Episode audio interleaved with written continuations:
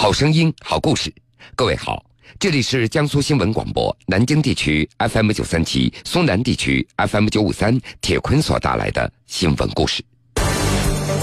二零一六年寒假，八岁的徐州孩子曹应鹏盘算着去澳大利亚看袋鼠，因为这是爸爸承诺的旅游。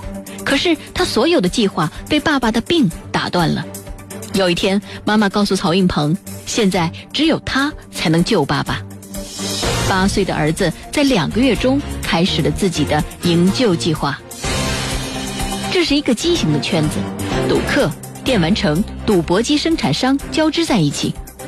赌客们明知有套，却不能自拔；电玩城为了赚钱，铤而走险，涉嫌违法；生产厂家为了销路，为买家提供稳赚不赔的赌博机器。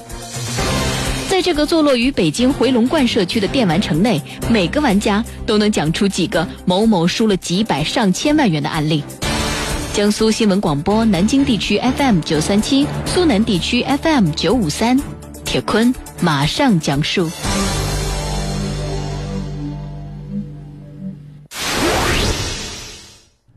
张玲今年三十四岁，她比丈夫曹磊小了一岁。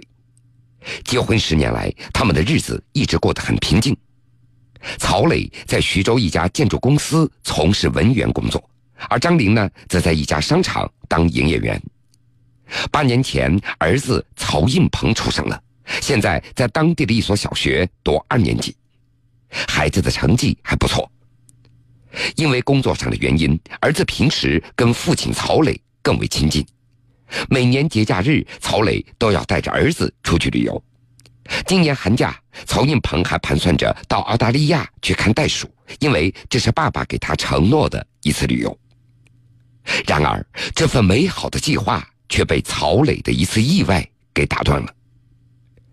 那是在今年的一月十五号，曹磊洗完澡，突然脸色惨白，头有点晕。到医院检查，初步诊断为严重贫血。医生建议半个月左右再过来复查。复查的那一天，医生把妻子张玲拉到一边，脸色沉重地告诉她，丈夫被诊断为急性混合性白血病。张玲还来不及体会这几个字的含义，丈夫就被转入了徐州医科大学附属医院。医生说了，要想救命，唯一的机会就是要进行骨髓移植。曹磊的父母那是骨髓移植供体的第一来源，不过医生很快因为供体年龄大等这样的原因给否定了。而此后的时间里，曹磊一边进行着化疗的疗程，一边寄希望于中华骨髓库和台湾骨髓库来查找配型结果。到了第四个化疗疗程结束了，这一家人也彻底的绝望了，这骨髓库没有合适的配型结果。要想挽救曹磊的生命，也只剩下最后一个选择了，那就是由儿子曹应鹏来捐献骨髓。对于这个方案，医生尽管很早就提到了，但是张玲始终不愿意作为首要选择，因为孩子今年刚刚八岁，而且体重的指标也不符合捐献的条件，因为捐献的条件体重一定要在九十斤以上，但是孩子达不到。作为一个八岁的孩子，曹应鹏他并不知道爸爸究竟得的是什么病，他只是听妈妈说，现在只有他可以救爸爸了。曹应鹏曾经进行过抽血化验，为了显示自己是妈妈口中的男子汉，他忍着疼痛一声都没有哭。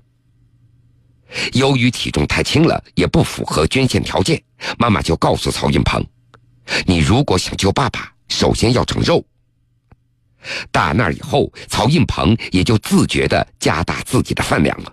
每天三顿饭，他都要吃的比平时多得多。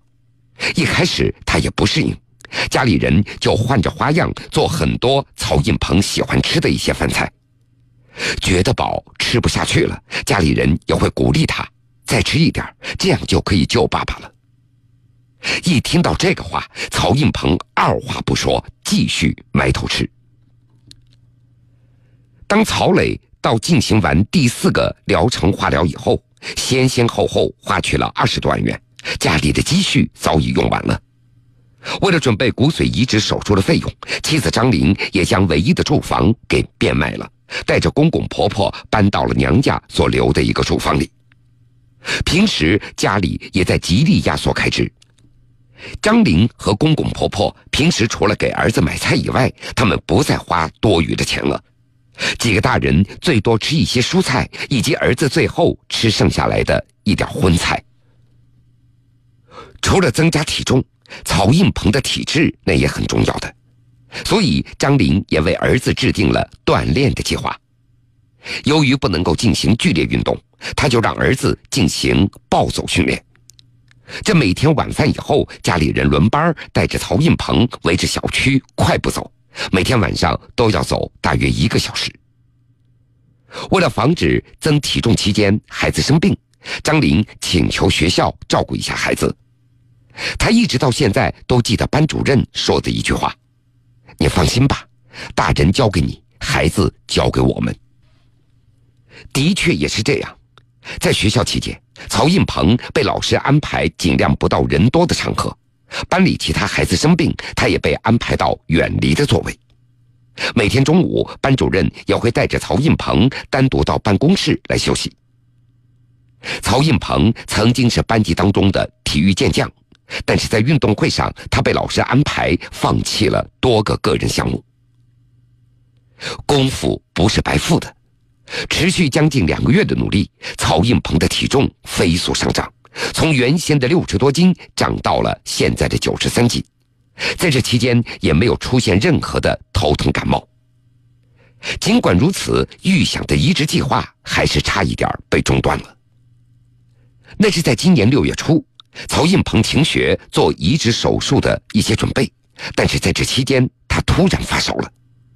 当时张玲也非常紧张。孩子此前多次进行抽血，因为抽取量比较大，这一病他不仅担心手术的计划会受到影响，他更担心孩子的身体是不是无法承受突然的增重。所幸这只是虚惊一场，曹应鹏经过输液治疗，身体也就很快恢复了。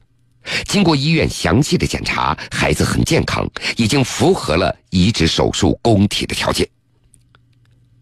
从六月中旬开始，曹应鹏就开始了抽取备用血，一周的抽取量累计达到了七百毫升。因为要求是新鲜血液，孩子要先一边抽新血，一边将冷藏血打回体内。在第三次抽血的时候，孩子一次性就要抽出八百毫升的鲜血，再打回体内五百毫升。张玲记得，儿子原本还是活蹦乱跳的，但是几个小时过后，脸色已经变成蜡黄色了，整个人都是软塌塌的，看得让人心疼。即使就这样频繁的抽血，但是曹应鹏一生都没有哭过，这也让母亲张林总是禁不住的流泪。他知道孩子还小，他只是相信妈妈说的，男子汉抽血都不会哭。可是张玲仍然觉得孩子其实已经很懂事了，儿子的表现那是被救爸爸这样的想法给锻炼出来的。因为孩子之前也非常喜欢哭，并且还被人送了“水龙头”这样的一个外号。但是自从儿子有了“只有我能够救爸爸”的口头禅以后，他就不再害怕医院了。这也让张玲第一次感受到儿子的坚强。七月六号。骨髓移植手术顺利进行，手术以后，曹磊要进入密封舱病房，接下来会有十二天的急性排斥反应发生期。七月十三号的上午，在徐州医科大学附属医院血液科密封舱的病房外，曹应鹏隔着玻璃给爸爸曹磊做着鬼脸，爸爸听不到他说话，孩子就一边比划一边大声喊道：“爸爸。”你什么时候回家呀？二零一六年寒假，八岁的徐州孩子曹应鹏盘算着去澳大利亚看袋鼠，因为这是爸爸承诺的旅游。可是他所有的计划被爸爸的病打断了。有一天，妈妈告诉曹应鹏，现在只有他才能救爸爸。八岁的儿子在两个月中开始了自己的营救计划。铁坤正在讲述。到目前为止，曹磊的恢复情况还算不错。自从完成了手术，减肥也就成为了曹印鹏新的口头禅了。在跟别人聊天的时候，孩子总是忍不住摸着自己的小肚子。母亲张玲记得，儿子在班级当中身高排第三，还是中队长。在一年级的运动会上，他夺得过两项个人跑步的比赛冠军。但是自从体重增加以后，他总是说自己一跑步就会喘。曹印鹏虽然嫌弃自己的肚子，他想一把就把这个肚子按回去。不过他还是觉得自己的肚子还是帮着他救了爸爸。让孩子开心的是，爸爸很快就能够出院了。他还没有忘记寒假旅行的想法。爸爸说要带我去澳大利亚，我要去看袋鼠。可是孩子这样的想法对张玲来说只能是一种奢望了。为了治病，家里已经先后花去了四十多万，并且移植手术这只是第一步。接下来的五年的时间里，丈夫要进行反复的康复治疗，后期的治疗费用预计那是在三十多万元。这对于已经负债累累的家庭来说，无疑那是笼罩在头顶上的乌云了。眼下，对于张玲一家人来说，最大的困难就是生活来源的问题。为了照顾丈夫，张玲只能够中断工作。公公婆婆虽然年迈，也已经开始寻找打工的机会了。但是用张玲的话说，不管如何，最困难的时候已经度过了。为了丈夫和孩子，我还是要把这个家撑下去。好了，各位，这个时间段的新闻故事，铁坤就先为您讲述到这儿。半点之后，新闻故事精彩继续。